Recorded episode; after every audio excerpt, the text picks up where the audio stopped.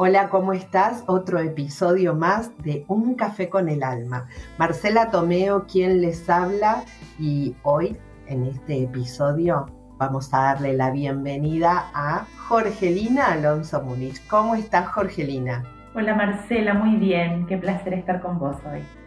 Bienvenida a Un Café con el Alma. Y por supuesto, como lo veníamos conversando con Jorgelina antes de empezar a grabar y darle la bienvenida. Jorgelina es terapeuta ayurveda, una gran amiga mía. Es terapeuta integral, artista plástica enfocada en arte terapia. Esto que, que descubrió y es en lo que conforma a Jorgelina. Así que bueno, dándote la, la bienvenida, Jor, eh, así es como te llamamos tus amigos, es que, quiero preguntarte y hacerte la primera pregunta, ¿qué es el Ayurveda? ¿Qué es lo que nos venís a contar hoy? Ayurveda, bueno, Ayurveda es conocimiento de la vida. Qué título importante, ¿no? Em, la verdad que es una palabra eh, muy potente. En India eh, la dividen en Ayur, que significa vida, y Veda, que es conocimiento. Entonces, cuando hablan de Ayurveda, hablan de la ciencia del conocimiento de la vida. Qué hermoso. Y entonces, esto comienza en India. Contanos un poquito de dónde viene la Ayurveda, porque para muchos es algo muy nuevo esto y novedoso, aunque parece antiguo. Sí, Ayurveda, eh, la verdad que nace en, India, no se sabe exactamente cuántos años, se estima que son alrededor de 5.000 años de antigüedad. Eh, antiguamente había gente, bueno, los hay hoy también, ¿no es cierto? Pero en esa, en esa época eh, había maestros o rishis, se les llamaban, eran pensadores, ellos se sometían a retiros muy largos. Y bueno, en procesos meditativos bien intensos lograron eh, descifrar o les llegó determinada información eh, que ellos lograron bajar a, piedra, eh, papiros, después con el tiempo, y transmitían solamente, o sea, eran, eran textos o eran comunicaciones, muchos de ellos en versos también, que empezaban a transmitirle a discípulos. Era de maestro a discípulo, así se, transmitía inicialmente. Em, esto está plasmado en, textos muy antiguos que se llaman Vedas. Hay libros, ¿sí? varios libros, textos védicos, donde está todo este, toda esta sabiduría que recibieron eh, determinados personajes, estos rishis que te decía que eran eh, médicos, la mayoría de ellos, eh, filósofos, porque entre ellos fueron recibiendo información y se logró reunir a través de los años y se logró conformar lo que es la Ayurveda en su totalidad. Ok, ¿y cómo llegas vos a la Ayurveda? Uy, yo llego por un, llego por un desequilibrio bien potente. Llego después de transitar muchos años de obesidad mórbida. Eh, bueno, hace, hace muchos años fui sometida a una operación bariátrica, eh, luego de, haber intentado eh, equilibrar mi cuerpo eh, con nutricionistas, nutriólogos, la verdad que indagué y no logré, no logré encontrar mi propio equilibrio. Me sometieron a una operación bariátrica porque tuve un ataque de presión. esto fue en el año 2010 y a partir de ahí, la verdad que la, operación funcionó, funcionó de momento porque logré bajar en tres meses como 35 kilos. Mi cuerpo sufrió un shock bien fuerte. Eh, pero bueno, como yo siempre le digo a la gente, uno, eh, a uno le cosieron el estómago, achicaron el estómago porque me quedó del porte de, o del tamaño del estómago de mi hijo más pequeño pero la emoción que yo transitaba o las emociones que transitaba internamente, esas no habían sido sanadas. Por lo tanto, a los cinco años, no solamente recuperé todo ese peso que había bajado, eh, sino otros más que volvieron ahí a, mi cuerpo. Y Y la verdad que, bueno, eh, me encontré mirándome al espejo, no entendiendo qué es lo que pasaba conmigo. Y, bueno, me arrastraron a una meditación, porque así llegué a la Ayurveda. Me arrastraron a una meditación eh, en un lugar muy, muy lindo, que es donde yo estudié, y me sometí a una meditación cuando no había intentado nunca ni siquiera estar quieta cinco minutos. Eh, me sometí a esta, digamos, a esta prueba de fuego que duró 45 minutos. Fue terrible para mí, la verdad, Marce, fue terrible. Y, salgo, de, salgo de esa meditación y, dije, ¿qué, ¿qué, pasa conmigo? Porque por un lado había cosas que se me habían movido y otras que, que, no querían volver más, porque obviamente estar así quieta, eh, expectante, cuando veía que la gente estaba inmóvil alrededor mío y a mí se me había calambrado desde el dedo hasta la rodilla, eh, fue algo bien fuerte. Pero volví a ese lugar porque, porque me encantó, porque sentí que, ese lugar me llamaba y, fue la primera vez que, vi la palabra o escuché la palabra Ayurveda, no la había escuchado nunca. Qué increíble, ¿no? Eh, y empecé entonces, a... Sí, entonces en esto que, que, la primera vez que nuestra, nuestra audiencia escucha la Ayurveda, ¿cómo la describirías vos? ¿Qué es el Ayurveda? Vos nos decías que era vida, y, nos contaste de, dónde venía. Pero, mm, pero ¿cómo se conforma? ¿Es una meditación la Ayurveda? ¿Cómo, cómo se conforma la terapia Ayurveda?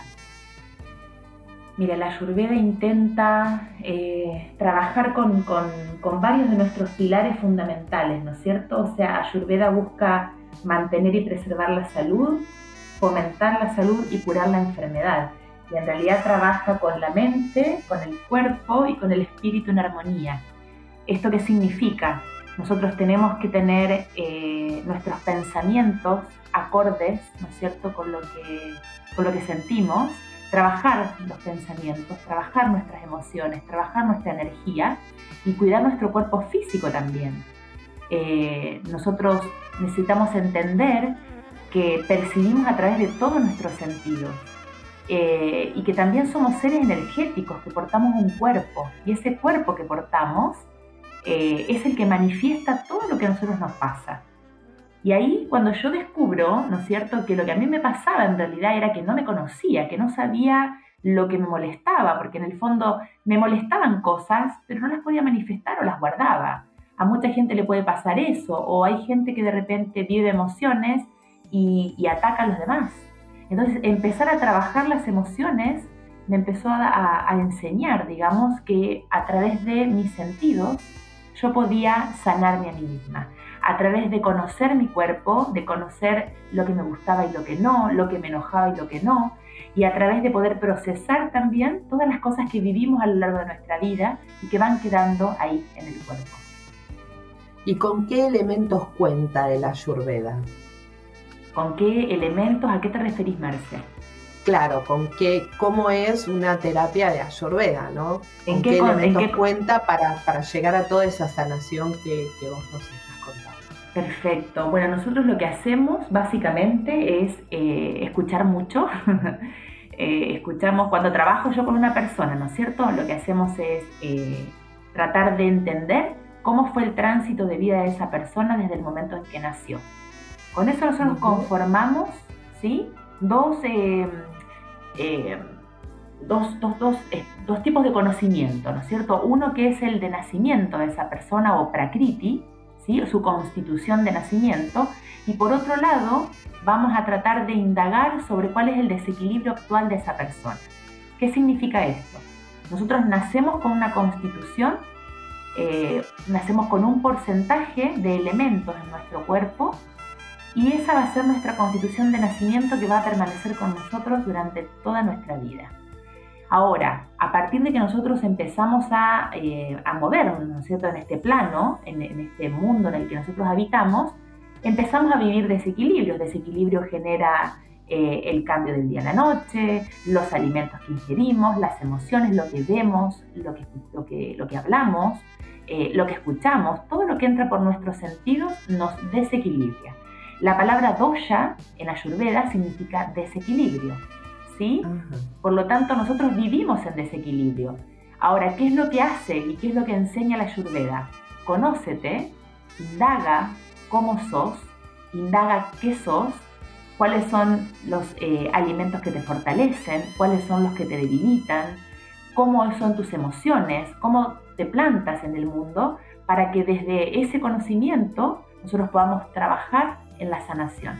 Entonces, nosotros lo que hacemos es acompañar a la persona en esta búsqueda, ¿no cierto?, interior y eh, vemos obviamente cuál es su desequilibrio actual, elaboramos una pauta de alimentación, eh, trabajamos con ellos desde la parte también emocional y lo más interesante también es que eh, si yo fuera, por ejemplo, médico ayurveda, tendría quizás el poder de, de recetar medicación. ¿sí? Y como eso no podemos hacerlo los terapeutas, lo que hacemos es colaborar con, médicos, con médicos integrativos, eh, y trabajar juntos para que la persona encuentre ¿sí? estas dos partes que tiene. Esto es al menos en Occidente, porque en Oriente una, un terapeuta ayurveda trabaja directamente con un médico ayurveda.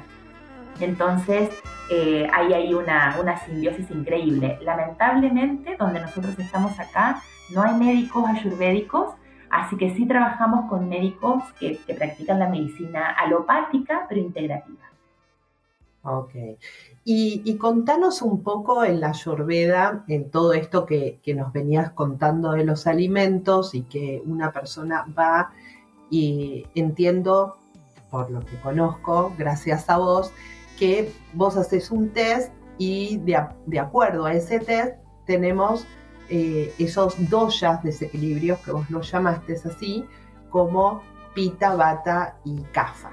Entonces, para la audiencia pueda identificarse, si nos podés contar de qué se tratan estos tres, para ver si alguno de ellos se siente y les resuena esto, y, entonces poder a lo mejor ayudarse con, algún tipo de, tips que yo sé que, tenés para darnos. Bien, Ayurveda dice, eh, y mira qué bonito esto, ¿no es cierto?, que nosotros somos parte del universo. Eh, y todo lo que ocurre afuera también ocurre dentro.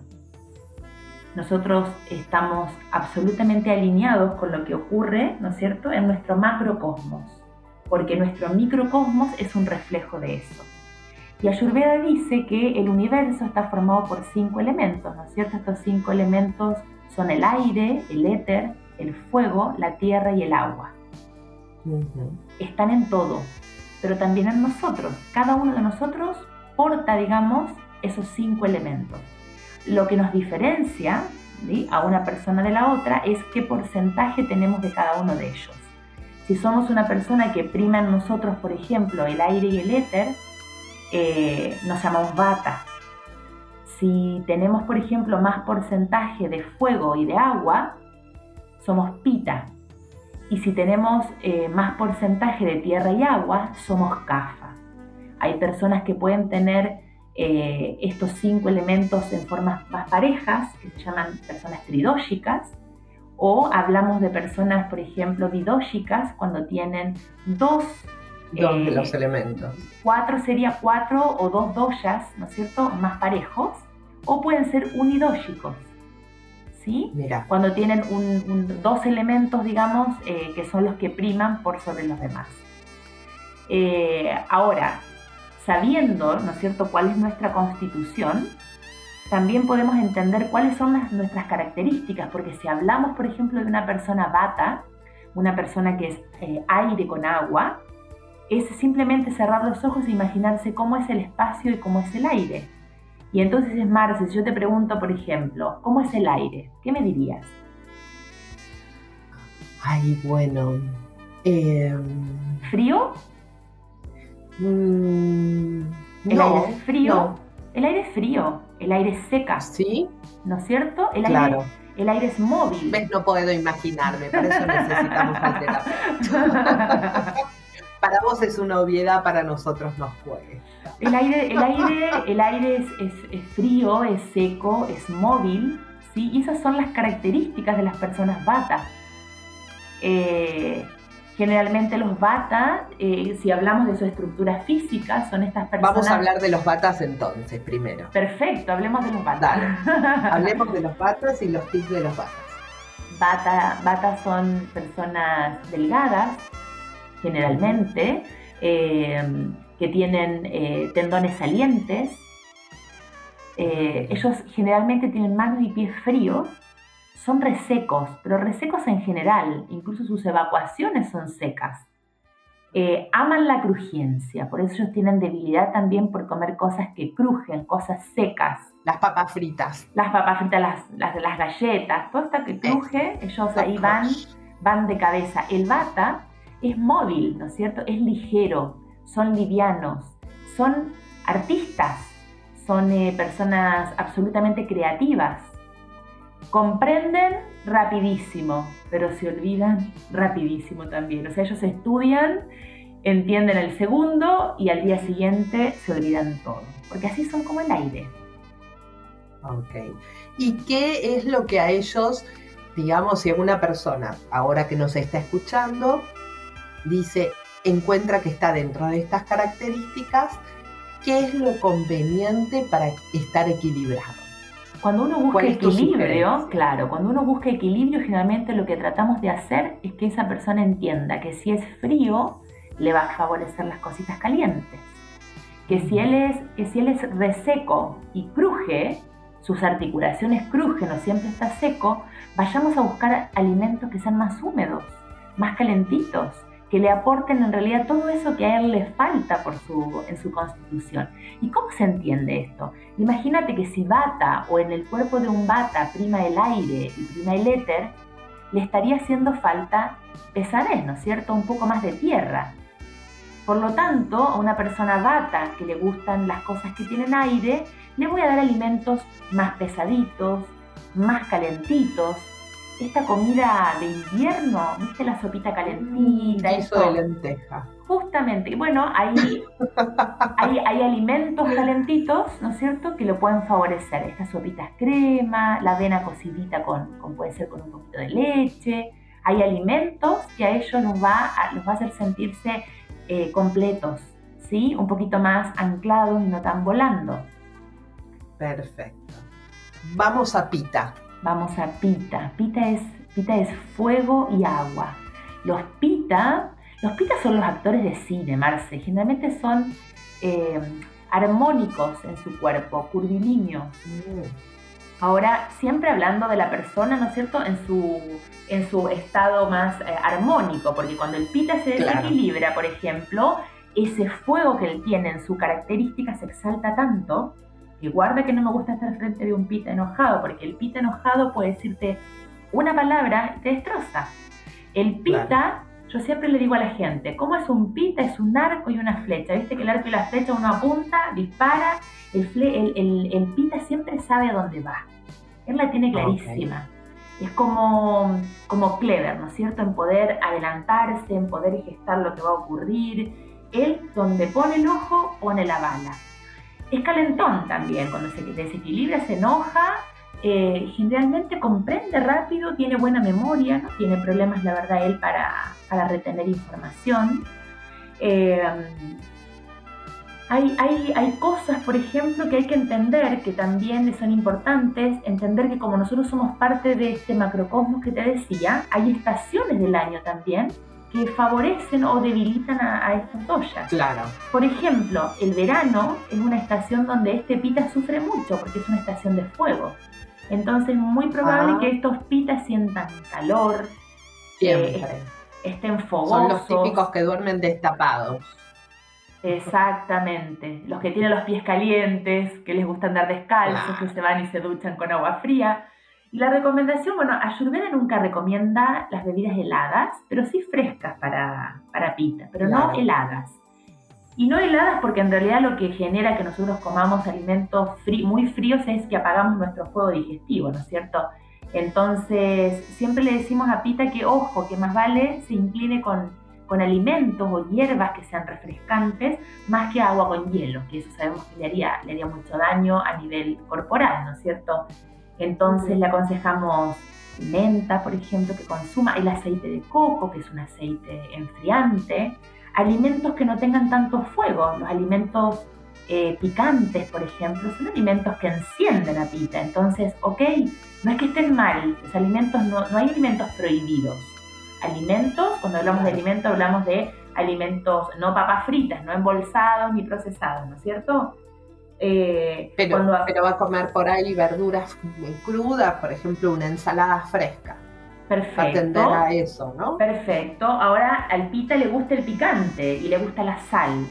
Pero como este pita, como este pita también tiene agua, si, yo le, si, come muy salado, retiene líquido. Y el fuego con el agua, la mezcla es potente. Entonces le, le pedimos siempre, coma poca sal. No es que no coma, pero poca. Evite comer exceso de alimentos picantes para que este pita no se exalte y se mantenga armónico. ¿Bien? Perfecto. Perfecto. Vámonos entonces a cafa. Cafa. Cafa es el, dulce. Em, a ver, ¿Cómo es cafa? A ver cómo se identifican las personas cafa. Las personas cafa son personas adorables. La verdad que es un, es un signo de, de tierra muy bonito Generalmente CAFA son estos robustos, estas personas que uno las ve y parece que hicieron ejercicio toda la vida. Duros, grandes, de cuellos anchos, de hombros amplios, eh, fuertes con articulaciones firmes.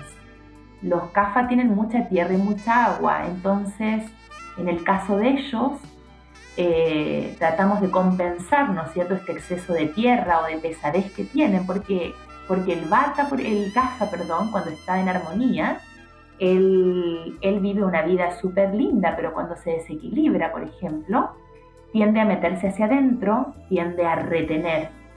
Igual que el lodo, ¿no es cierto?, que se pone como estático.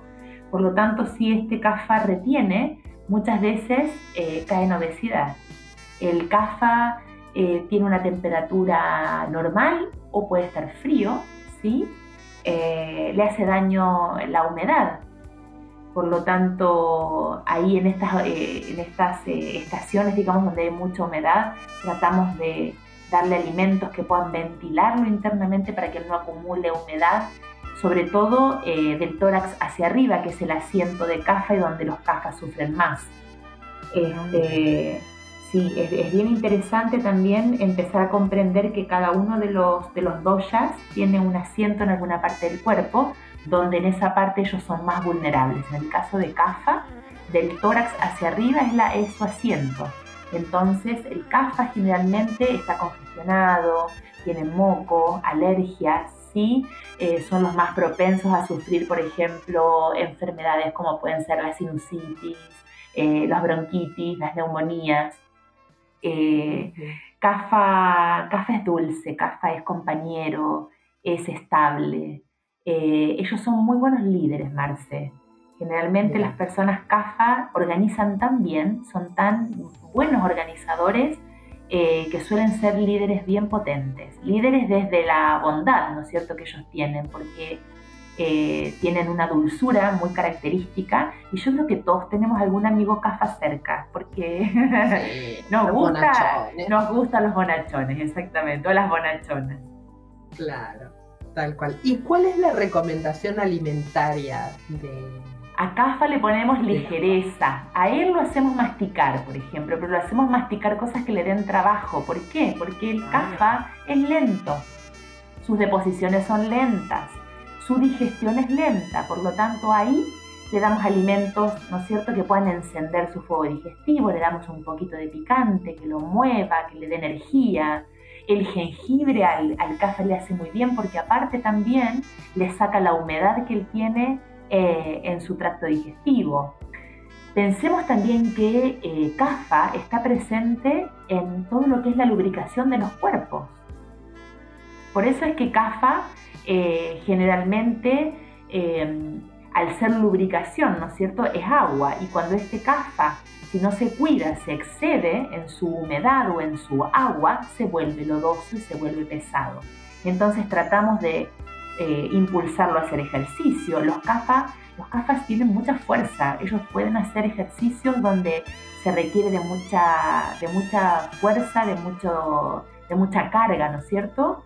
Em, son buenos también para, no, son, no son tan comilones, el más comilón te diría que es pita, porque pita, como tiene una muy buena digestión, y, el, claro, pita, puede comer todo el tiempo y no engorda. No, y aparte si no come se enoja, o sea, no, no, no estés ah. cerca de un pita con hambre, porque o come cuando tiene hambre o le ves la cara y, y, salís de al lado. En cambio el cafa generalmente tiene un, un apetito constante, ¿sí? Pero como su digestión es lenta, el cafa puede comer poco y aún así engordar.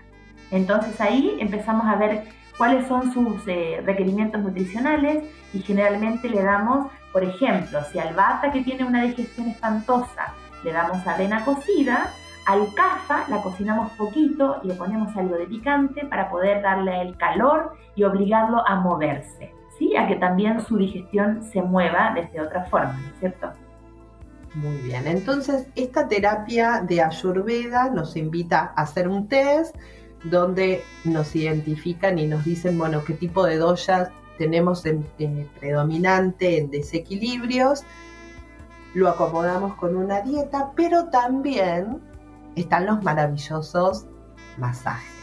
Entonces quiero que nos cuentes, porque vos sos una excelente terapeuta, donde acá los, los une y quiero que nos cuentes qué tipos de masajes son, eh, y, cómo ayudan a todo esto, a esta alimentación que acompaña la ayurveda. Bien, Marce, cuando, cuando nosotros hablamos de, nuestro ser, ¿no es cierto? Hablábamos, te acordás del principio, que somos completos, somos mente, cuerpo y espíritu. Entonces, yo puedo ser una persona, por ejemplo, que se alimenta súper bien, pero mis emociones son súper tóxicas eh, y el desequilibrio lo vivo igual. O puedo ser una persona, por ejemplo, muy, muy, muy sática, muy tranquila, que medita muchísimo, pero me alimento súper mal, por lo tanto ahí también tengo desequilibrio. Cuando nosotros buscamos que nuestros pilares estén eh, en armonía, tenemos que entender también que vivimos procesos todos, procesos emocionales, y no siempre podemos eh, canalizarlos como corresponde o digerirlos como habla Ayurveda.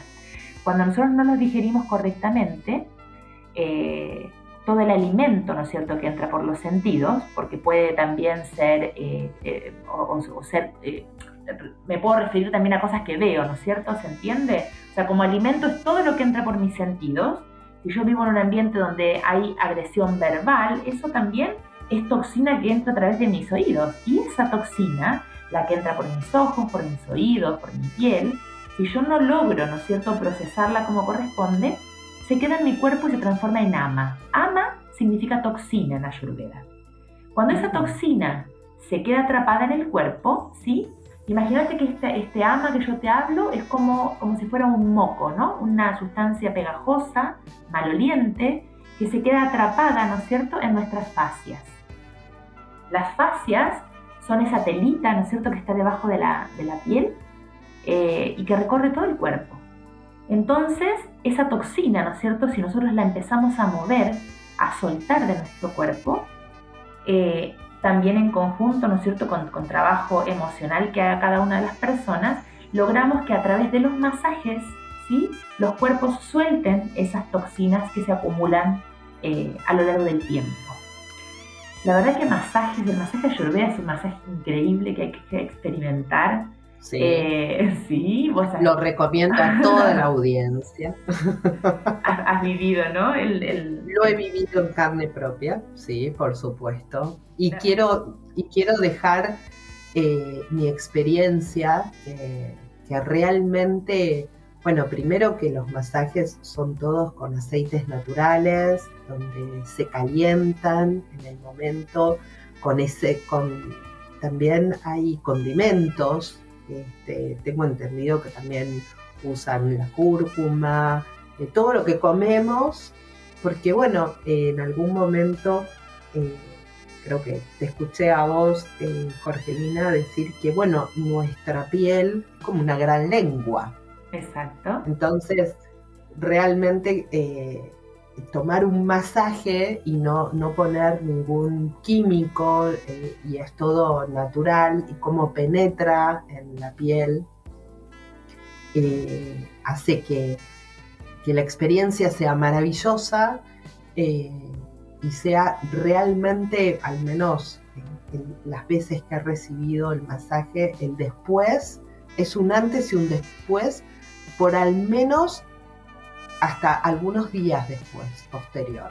A mí me ha pasado de recibir un masaje mm, de Ayurveda y estar dos días a tres eh, con una mente tranquila y, te diría zen, eh, lo cual obviamente sí tiene que ver también con un proceso de que hay que acompañarlo con una alimentación, pero digamos como que a veces cuando uno necesita ir al rescate, también sirve, aunque no nos vengamos alimentando como la ayurveda lo pide. Eh, entiendo que también tenés pacientes que solamente se dan masajes, ¿no? Sí, empiezan con masaje y después eh, se copan con el resto, por supuesto. Sí, sí, porque encuentran obviamente que el cuerpo empieza a sanarse y que hay un montón de cosas detrás de eso que son súper importantes.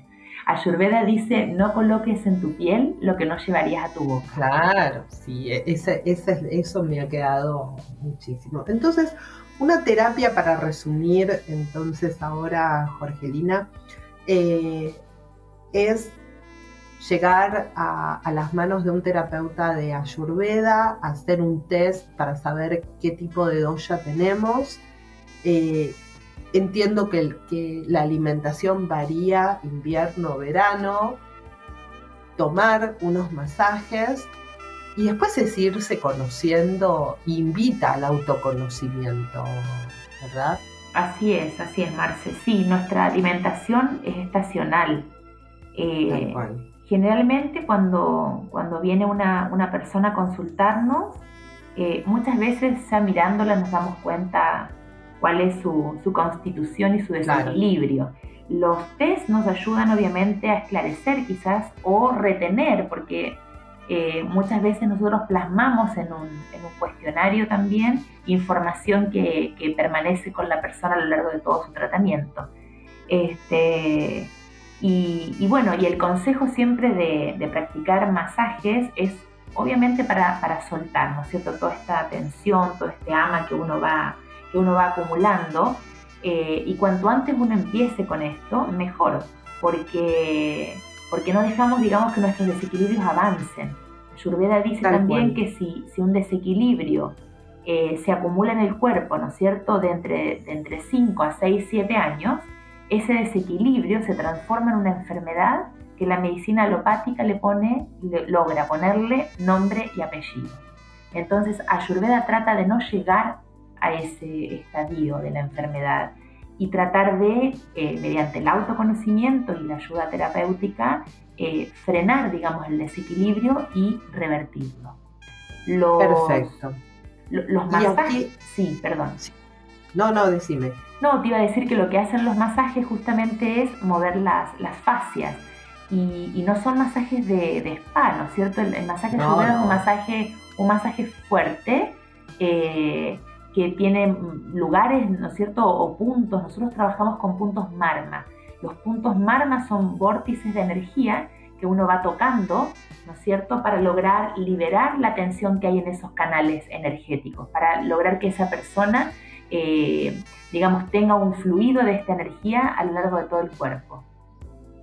Perfecto. Y acá venía la pregunta, eh, ¿qué beneficios, decimos unos poniéndonos unos puntos de qué beneficios trae, porque obviamente eh, la gente en qué momento llega a, tus manos, ¿no?